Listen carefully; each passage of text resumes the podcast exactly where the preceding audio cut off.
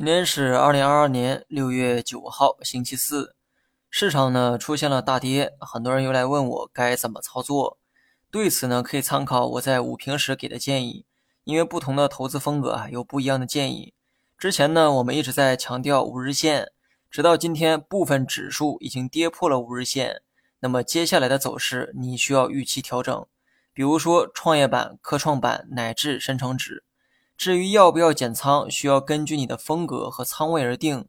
如果你是短线客，问问自己现在的仓位重不重？如果仓位较重，可以选择减仓一部分；如果仓位过轻，就没必要减仓。相反，如果今后调整到合适的位置，你甚至还需要考虑补仓的问题。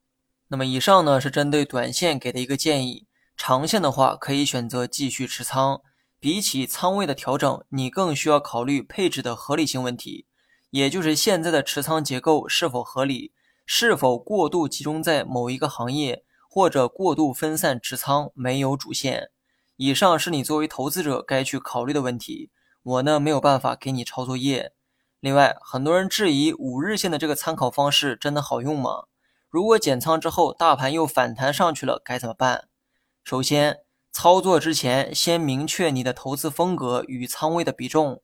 其次，五日线它只是为了给自己一个参考，五日线只是一条普通的均线，它决定不了股价未来的走势。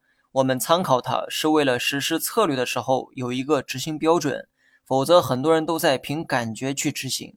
切记哈，质疑标准是否合理之前，先去制定一个标准。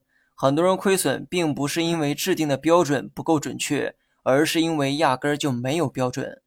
废话呢，先说到这儿。最后啊，说一下大盘，一两天的涨跌呢，没有必要去理会，只要整体趋势没有发生改变就好。大盘目前的位置刚好对应三四月份的高度，当时横盘横了整整一个月，横盘的高度大概在三二九零到三一六零点之间，现在呢，刚好涨到了这个区间之内。所以说技术面会面临一定的压力，但因为区间啊比较宽泛，你很难预测具体会在哪个位置遇阻回落。事实上，即便到今天也很难说现在是回落的开始。